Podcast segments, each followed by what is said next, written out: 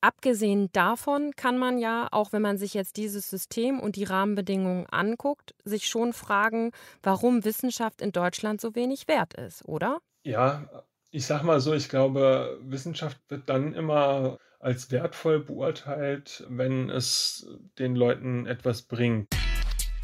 Deutschlandfunk Nova. Deep Talk mit Rahel Klein. Und zu Gast ist Wissenschaftler Gordon Feld. Wenn du jetzt gefragt hättest, wie fühlst du dich, hätte ich gesagt, ich fühle mich verarscht. Ne? Ich kenne nicht viele Leute, die das von sich behaupten können in meinem Alter, dass sie in fünf Jahren nicht wissen werden, also wirklich keinen blassen Schimmer haben, was sie machen werden. Das muss man schon sagen, das ist jetzt in der Beziehung immer ein Konfliktpunkt. Und vor allem sollte man wissen, dass äh, Schlaf nicht Faulenzen ist. Hört sich vielleicht auch so ein bisschen cheesy an, ne? aber das ist irgendwie so dieses Erkenntnisgewinn ist für mich ein Wert an sich. Man muss wirklich auch psychisch extrem stabil sein, um diese, diese Jahre der Befristung zu überstehen. Deutschlandfunk Nova. Gordon, wie viele Arbeitsverträge hattest du in den letzten zwölf Jahren? Das wurde ich auch schon mal gefragt. Also mehr als Umzüge, muss man sagen, nicht? Weil ähm, diese Verträge in der Wissenschaft oft nur an Projektlaufzeiten oder auch einfach an der Flexibilität des Arbeitsgebers gebunden sind, wie lang die sind. Also ich bin fünfmal umgezogen. Ich schätze, also ich kann es dir gar nicht sagen äh, genau, aber es werden irgendwie zwischen sechs und acht gewesen sein. Ne? Also hm. irgendwas in dem Rahmen. Ne? Und was hast du jetzt aktuell für ein Beschäftigungsverhältnis? Also ich glaube, du bist Emmy Noether Nachwuchsgruppenleiter.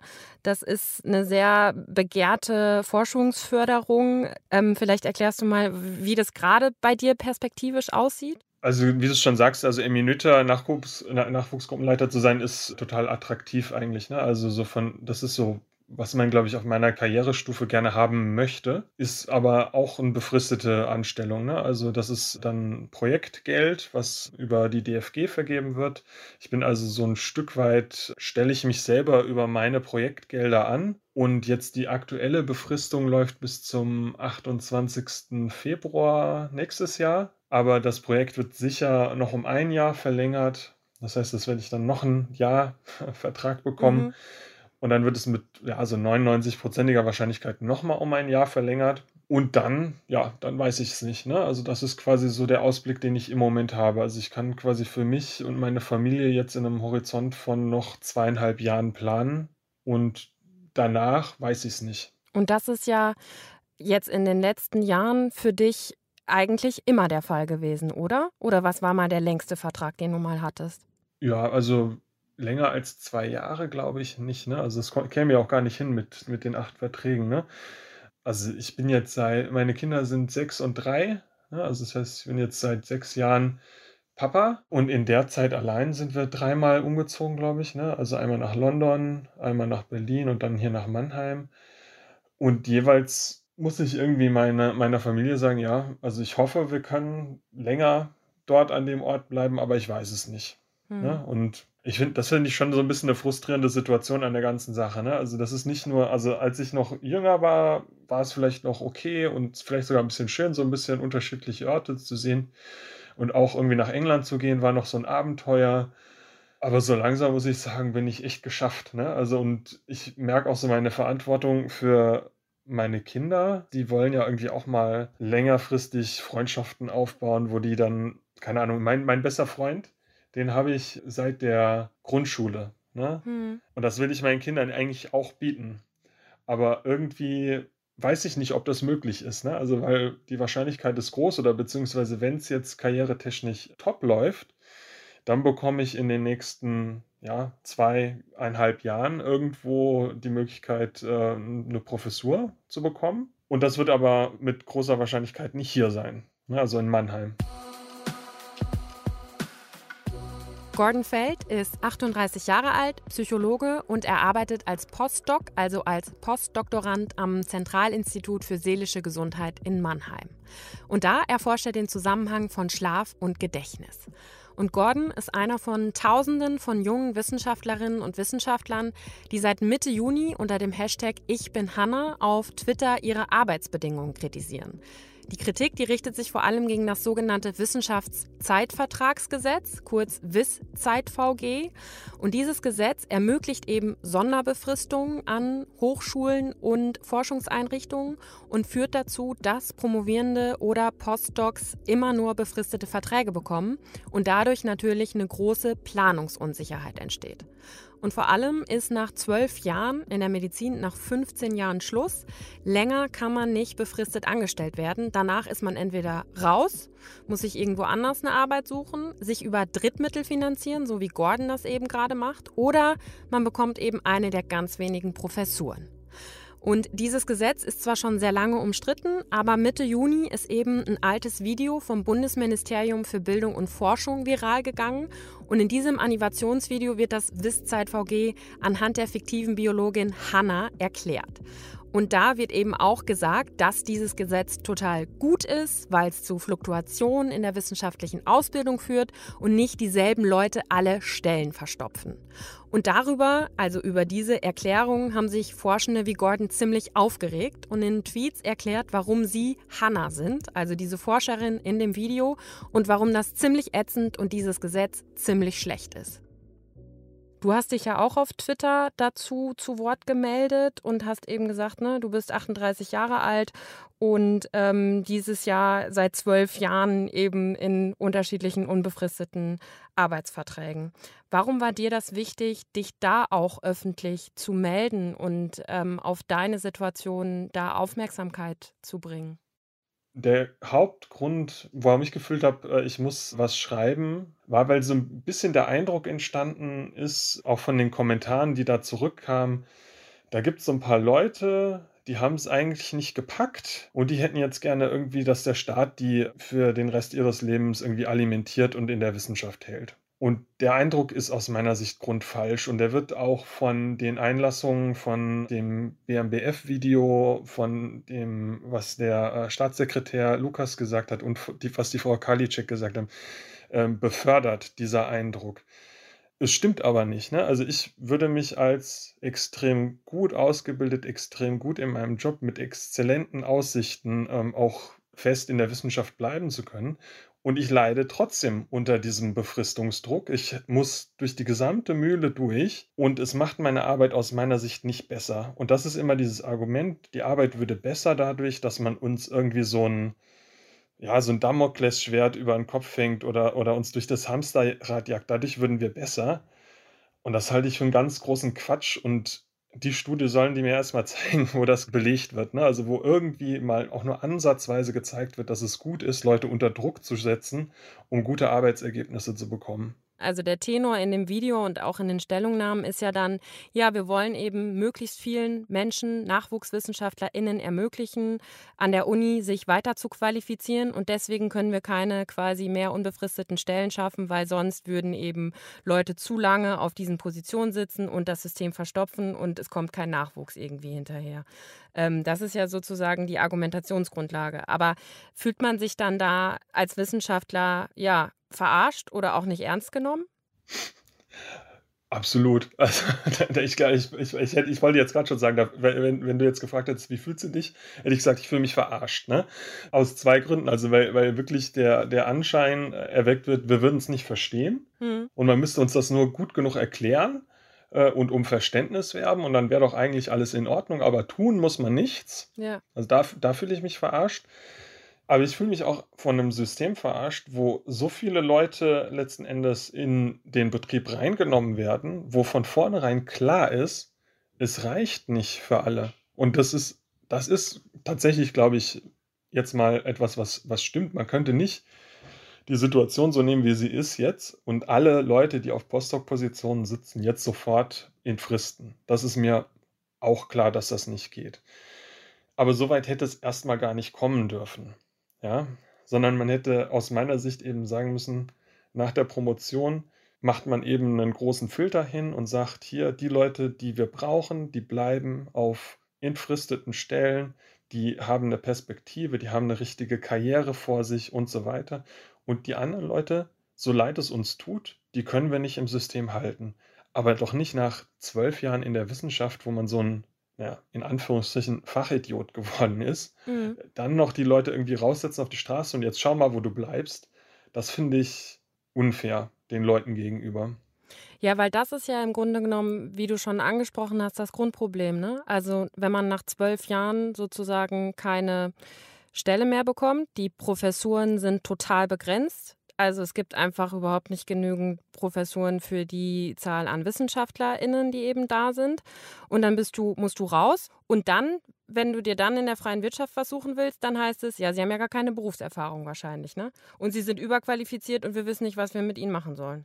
Genau. Also ich meine, klar, äh, es gibt auch Fälle, wo das nicht so läuft. Ne? Also, dass, dass man irgendwie jemanden hat, der irgendwas im Computational-Bereich gemacht hat und dann irgendwie doch eine ganz gute Anknüpfungsmöglichkeit oder jemand macht sich selbstständig. Ne? Also es gibt immer diese Geschichten, wo man sieht, es ist doch irgendwie in Ordnung gelaufen. Und ich glaube auch eigentlich jeder Akademiker, der es irgendwie durch diese Mühle so weit geschafft hat, ist in einer Art und Weise qualifiziert, dass er ein guter Arbeiter ist. Ne? Aber man will ja auch Arbeit auf dem Niveau machen, wo man ausgebildet ist. Nicht? Und wenn man dann plötzlich, nachdem man zwölf Jahre irgendwie sehr stark Kopfarbeiter gemacht hat, irgendwie in der Verwaltung arbeitet, also ich weiß nicht, wie zufriedenstellend das ist, zum einen. Und zum anderen wird natürlich dann auch zum Beispiel das Gehalt nicht so aussehen. Ne? Also ich kann mir vorstellen, dass ein Unternehmen sagt, ja, wir sind, nehmen sie gerne, aber sicherlich nicht äh, für das äh, Gehalt, was quasi ihre Ausbildung angemessen wäre. Ne? Und das ist halt so ein bisschen das Ding. Und was mich, glaube ich, auch ein bisschen nervt an der ganzen Geschichte ist, irgendwie sind die Hochschulen die einzigen ähm, öffentlichen Einrichtungen, wo so eine Befristungspraxis herrscht. Ne? Also in Ministerien zum Beispiel, wo wir ja das BMBF haben, die würden uns, glaube ich, auslachen, wenn wir sagen würden, naja, also alles außer die Top-Beamten sind jetzt maximal für zwölf Jahre da. Wir brauchen nämlich immer frischen Wind im Ministerium und außerdem wollen wir ja auch neue äh, Beamte qualifizieren. Ne? Also das ist doch ein Quatschargument, wirklich.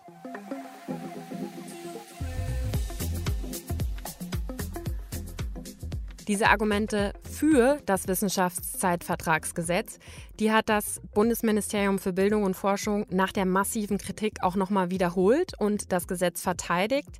Da heißt es eben, dass Befristungen in der wissenschaftlichen Ausbildung nötig sind, weil sonst weniger WissenschaftlerInnen ausgebildet werden können und dass das auch die Innovationskraft fördern soll, wenn viele Forschende ausgebildet werden. Der öffentliche Druck durch die Ich bin Hanna-Aktion auf die Politik ist aber so hoch gewesen, dass es sogar kurz darauf eine aktuelle Stunde im Bundestag gegeben hat, Ende Juni. Da war die Enttäuschung aber ziemlich groß auf Seiten der Nachwuchswissenschaftlerinnen und Wissenschaftlern, weil in deren Augen von Regierungsseite wieder nur dieselben Argumente wiederholt worden sind, ohne so richtig auf die Kritik einzugehen. Dass das schwierig ist, auch für deinen beruflichen Weg, ist natürlich klar, weil du dich immer wieder mhm. um neue Verträge bemühen musst. Das ist natürlich total anstrengend und man hat keine Planungssicherheit, aber es hat ja auch totale Auswirkungen auf deine restliche Lebensplanung. Ne?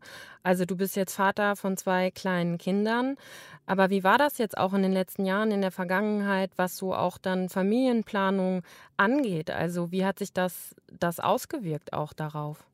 Ja, also es war schwierig. Also ich habe das Glück, dass meine Partnerin das irgendwie alles mitmacht. Also meine, Mhm. oder Partnerin ist falsch, Ehefrau. Sind, wir sind mittlerweile verheiratet, das haben wir doch irgendwann geschafft.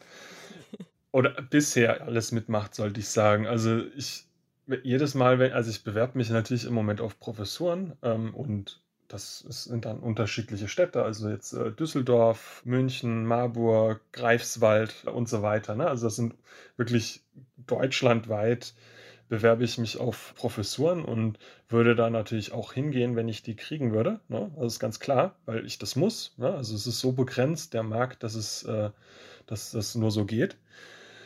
Aber meine Frau hat eigentlich gesagt, sie würde dann nicht mitkommen. Ne? Das heißt, ich weiß eigentlich ziemlich genau, dass ich zumindest die Anfangszeit, also bis äh, ich weiß, dass es was längerfristiges wird, äh, dann erstmal alleine da wohnen würde und am Wochenende zu meiner Familie fahre. Also zumindest ist das das Modell, was wir jetzt am meisten diskutieren. Ob das dann in der Realität wirklich so ausgestaltet wird, weiß ich jetzt nicht. Ne? Aber das finde ich schon. Also ich, ich möchte eigentlich nicht wieder eine Fernbeziehung führen. Ich habe jetzt schon irgendwie sechs Jahre äh, vorher, bevor wir Kinder gekriegt haben, äh, eine Fernbeziehung mit meiner Frau gehabt. Also da war sie teilweise in England und ich habe in Tübingen äh, gearbeitet oder äh, und so weiter.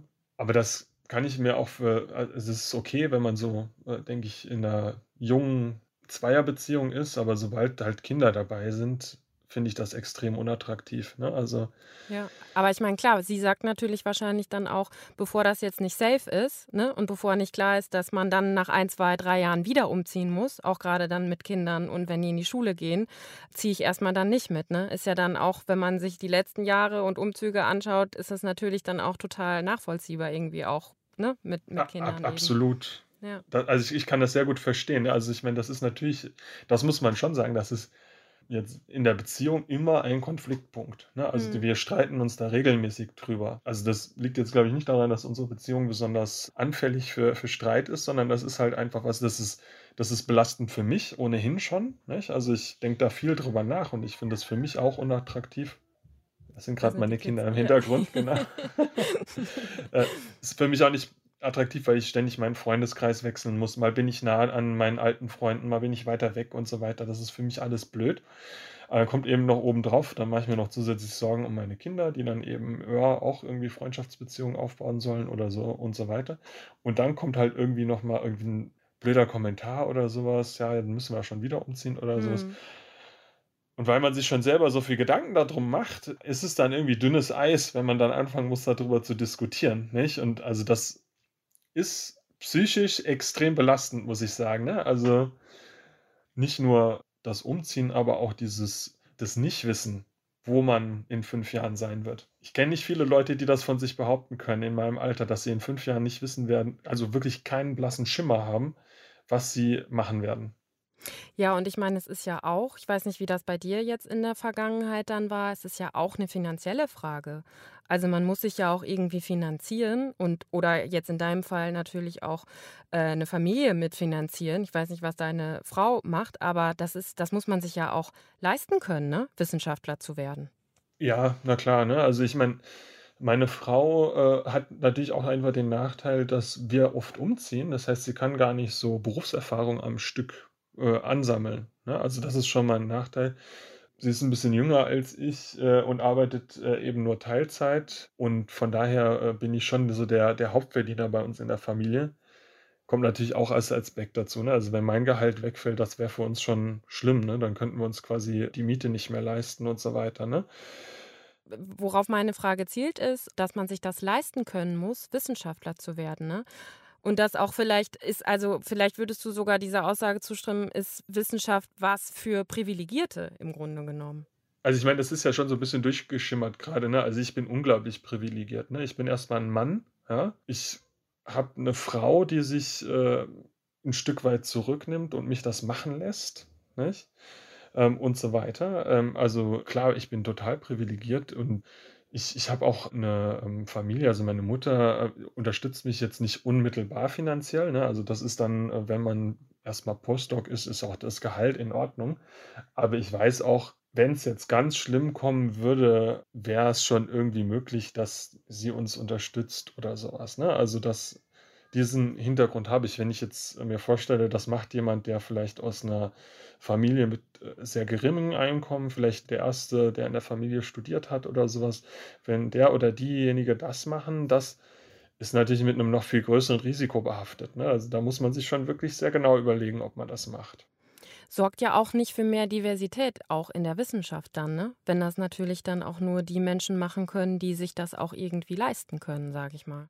Absolut, nicht nur der Aspekt, auch der Aspekt mit der Familie, ne? Also, man man muss sich jetzt nur mal angucken, äh, wir haben schon weniger Frauen auf dem Level in der Wissenschaft, ne? Also, das dünnt sich ja immer weiter aus. Also, wir wissen ja, es gibt mehr Frauen, die den Abschluss machen, äh, also universitäre Abschlüsse insgesamt.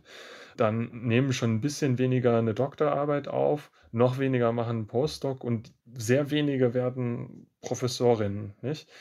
Und von denen, die Professorinnen werden, haben dann auch noch sehr wenige Kinder, weil es wirklich benachteiligend ist, gerade für Mütter, diese Karriere anzustreben. Ne? Und da muss man sich nicht wundern, dass auch äh, das System so ein bisschen ähm, familienfeindlich bleibt. Nicht? Also wenn vor allem Leute es packen, sage ich jetzt mal, die entweder sich selber nicht um ihre Kinder haben kümmern müssen, ne, weil das immer der Partner gemacht hat. Das ist bei den meisten Männern der Fall. Nicht bei allen, aber bei vielen. Oder eben, weil man sich als Frau entschieden hat, keine Kinder zu kriegen. Ne, also ohne, dass ich das in irgendeiner Art und Weise kritisieren will oder sowas. Ne. Also das ist natürlich für jeden die eigene Entscheidung.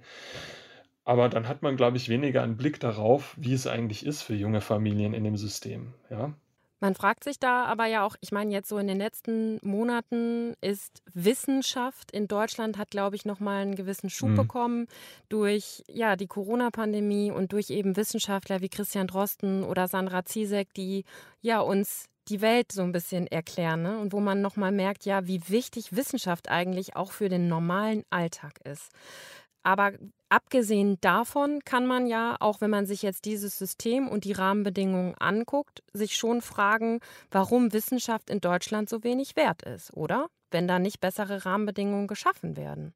Ja, ich sag mal so, ich glaube, Wissenschaft wird dann immer als wertvoll beurteilt, wenn es den Leuten etwas bringt. Aber dass man dafür auch in eine gewisse Vorleistung gehen muss, das, das sehen, denke ich, so die Leute nicht so stark. Oder vielleicht, vielleicht bin ich da auch ein bisschen ähm, voreilig.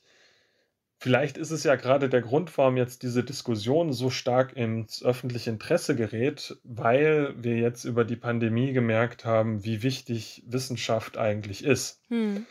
Man kann ja jetzt zum Beispiel die, die Corona-Pandemie sehr gut als Beispiel dafür nehmen, dass jetzt ein, sag ich mal, Nischenfeld so ein Stück weit, äh, der, der Coronavirus äh, und auch diese mRNA-Technologie hat vorher wahrscheinlich noch nie irgendjemand was drüber gehört, ja, wie man da äh, über mRNA Impfstoff herstellen kann. Ja, voll. Ähm, aber das sind alles Sachen, die, die mussten über Jahre hinweg erforscht werden, damit wir jetzt plötzlich einsatzbereit sind, so einen Impfstoff herzustellen und auf die Pandemie in einer Art und Weise zu reagieren, was keiner für möglich gehalten hat. Also vor einem Jahr, ich kann mich noch genau erinnern, haben die Leute gesagt, Impfstoff dauert drei Jahre, bevor wir auch nur denken könnten, einen Impfstoff zu haben. Das ist völlig unmöglich.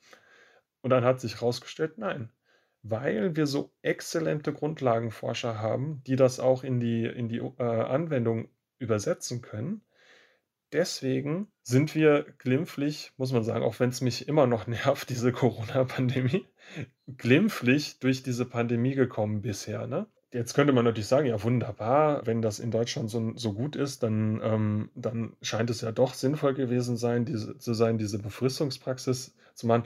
Und ich würde sagen, da ist ganz wichtig zu, zu, zu sehen, dass es nicht wegen dieser Befristung so, dass wir ähm, gut aufgestellt waren, sondern trotz dieser Befristung. Mhm. Und Deutschland sollte sich ganz genau überlegen, wenn wir wirklich ganz vorne mitspielen wollen, ja, wenn wir richtig eine, eine Wissenschaftsnation sein wollen, was sich, glaube ich, viele gerne irgendwie so ein Stück weit auf die, auf die Fahne schreiben, dann sollten wir die jungen Wissenschaftler ein bisschen besser behandeln.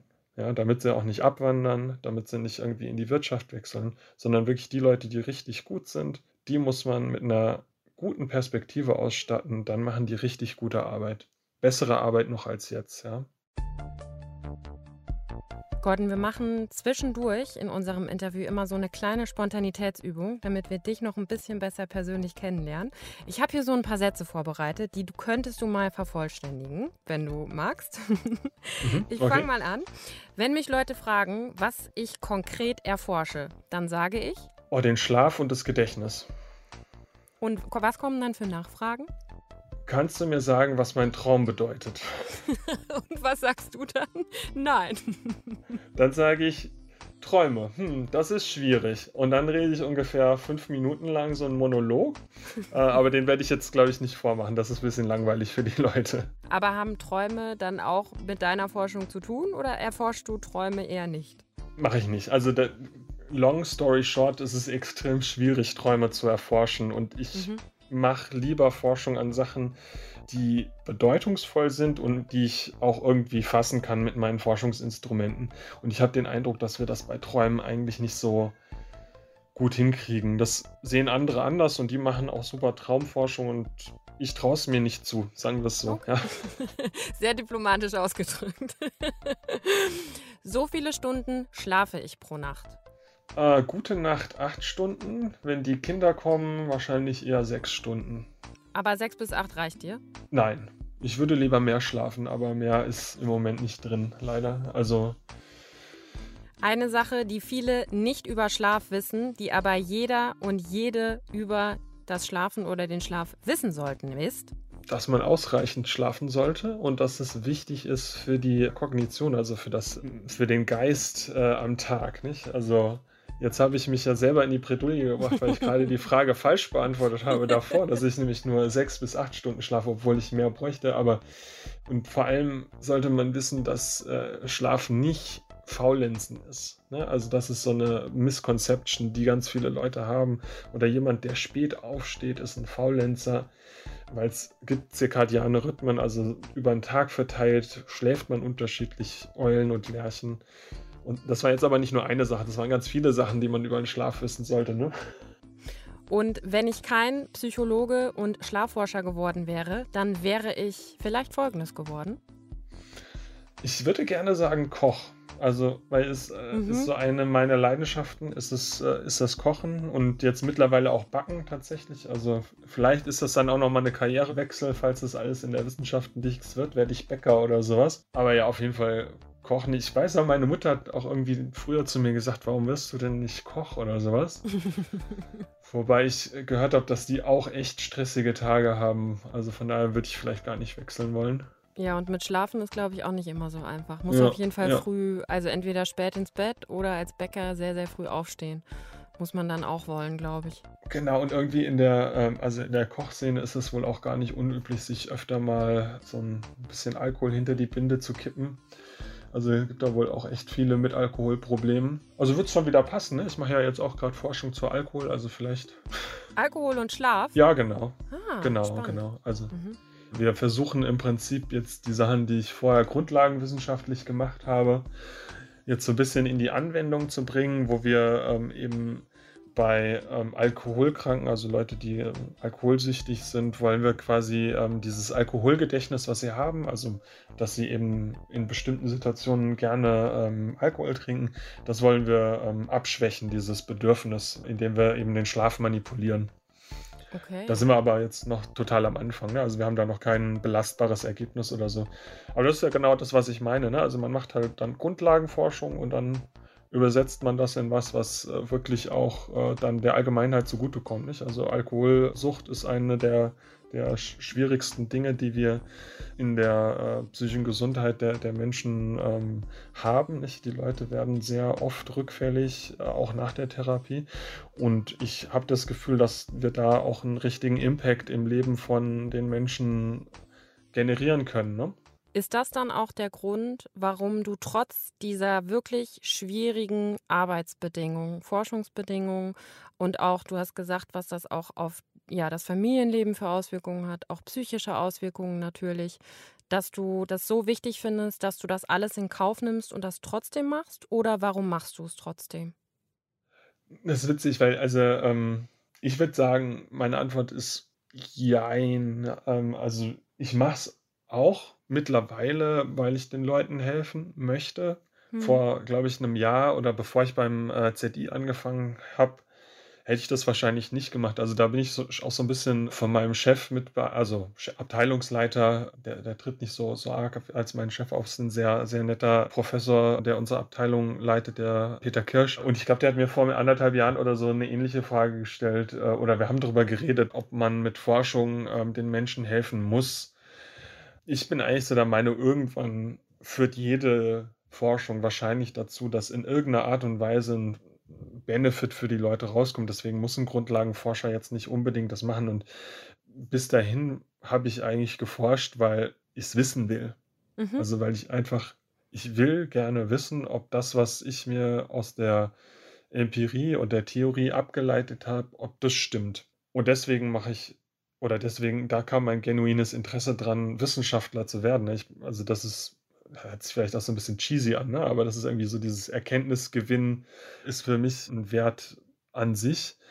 Ähm, und jetzt durch diese Zeit am ZI kommt eben dazu, dass ich auch den Eindruck habe, ähm, mit meiner Forschung auf lange Sicht den Menschen irgendwas ähm, zurückgeben zu können. Nicht? Also weil wir werden über Steuern finanziert und äh, von daher glaube ich, ist es auch wichtig, dass man darüber nachdenkt, äh, wie, wie kann man direkt äh, was ändern. Ja, aber ja, ich würde sagen, trotzdem ist mein Hauptdriver ist schon noch äh, der Erkenntnisgewinn. Und dann die Frage, ob warum man es trotzdem macht.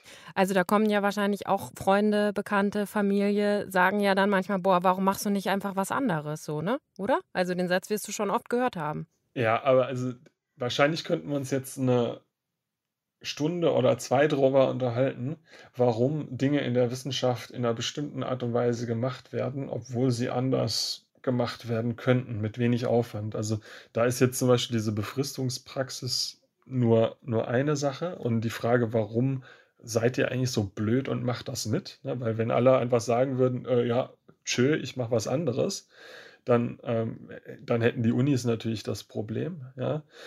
Und ich glaube, es ist schon das, nicht? Also man hat, man, man sagt sich ja immer so schön, oder das ist immer so ein Argument, ja, die Wissenschaftler sollen das nicht machen des Geldes oder der festen Anstellung willen, sondern aus so einem, dem Forschertrieb oder sowas raus. Und das wird zwar so als Argument gegen einen benutzt, aber so ein Stück weit stimmt das halt schon. Ne? Also ich mache es, weil ich es wirklich gerne mache und es eine unglaublich erfüllende Tätigkeit ist an sich. Ja? Ich kann mir mittlerweile nichts anderes vorstellen, würde ich auch sagen. Aber ja, also es ist eine berechtigte Frage. Aber und ich merke gerade, ich schwimme auch so ein Stück weit mit der Antwort, aber ich, hoffe, ich habe so ein bisschen ein Bild äh, meines inneren Dialogs da geben können, was das angeht.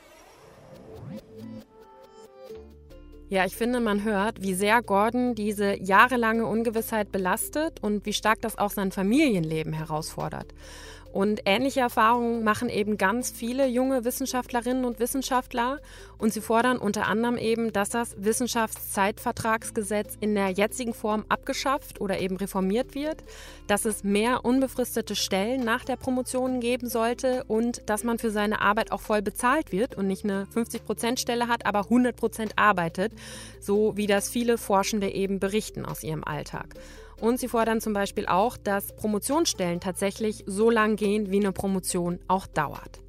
Und wer dazu noch mehr nachlesen will und auch über die Entwicklungen und Diskussionen dazu, es gibt eine Website, die einige der Forschenden, die sich auch gerade auf Twitter zu Wort melden, aufgezogen haben. Die heißt ich bin hanna.wordpress.com.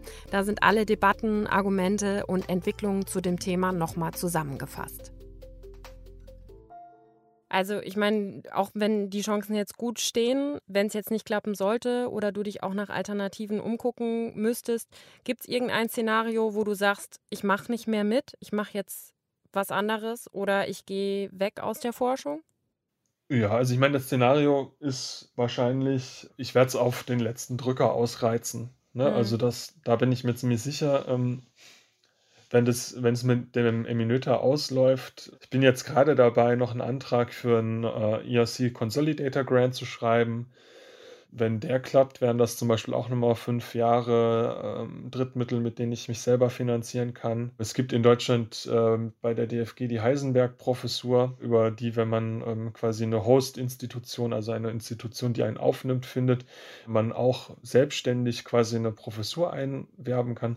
Also es gibt ganz viele Möglichkeiten. Ne? Und das ist auch, das ist mir auch wichtig, das will ich betonen. Das ist wirklich von mir überhaupt kein Rumgeflenne, dass ich Angst habe, es nicht zu schaffen. Ich bin eigentlich davon überzeugt, dass es sehr wahrscheinlich ist, dass ich es schaffe. Mir geht es wirklich darum, dass dieser ganze Druck, der da aufgebaut wird, der ist sowas von unnötig. Ja, und das macht die Leute kaputt. Ja, also man muss wirklich auch psychisch extrem stabil sein, um diese, diese Jahre der Befristung zu überstehen. Es ist fast so, als ob das so eine Art Test sein soll und nur, nur die Stärksten gewinnen oder sowas. Und so eine Attitüde finde ich fürchterlich, wirklich. Denkst du manchmal zwischendurch, boah, hätte ich doch einfach besser eine Ausbildung als Koch gemacht? Ne, ich denke manchmal hätte ich doch lieber einfach nach der Uni was, was anderes gemacht, da wäre ich nicht in die Wissenschaft. Also das denke ich tatsächlich manchmal. Ne? Also ich dann so sehe meine Freunde, die dann irgendwie in Mainz geblieben sind. Also ein Freund von mir hat ein Unternehmen aufgebaut, andere sind äh, Psychotherapeuten geworden. Und man muss ja sagen, als Psychologe hat man ja in Deutschland ausgezeichnete Berufsaussichten. Ne? Das heißt im Prinzip, ich glaube, unsere Arbeitslosenquote äh, in, in der Psychologie ist unter 2%. Mhm. Das heißt im Prinzip, also ich hätte mir um einen Arbeitsplatz keine Sorgen machen müssen und ich habe mich selber in der Situation manövriert, wo ich das doch machen muss und das ist schon extrem komisch, muss man sagen. So gut ausgebildet zu sein und trotzdem die ganze Zeit Angst um seinen Job haben zu müssen, das ist wirklich bizarr. Gordon Feld im Deep Talk auf Deutschlandfunk Nova. Vielen Dank für deine Zeit und alles Gute, auch trotz schwieriger Rahmenbedingungen für deine weitere Forschung. Ja, vielen Dank, dass ich hier sein durfte. Es war ein sehr äh, spannendes äh, Gespräch. Ich habe auch ein bisschen über mich selber äh, gelernt dabei. Das war der Deep Talk für diese Woche. Ich bin Rahel Klein, sagt ciao. Wir hören uns bald wieder, wenn ihr Lust habt. Passt auf euch auf. Deutschlandfunk Nova. Deep Talk. Jeden Mittwoch um 20 Uhr. Mehr auf deutschlandfunknova.de.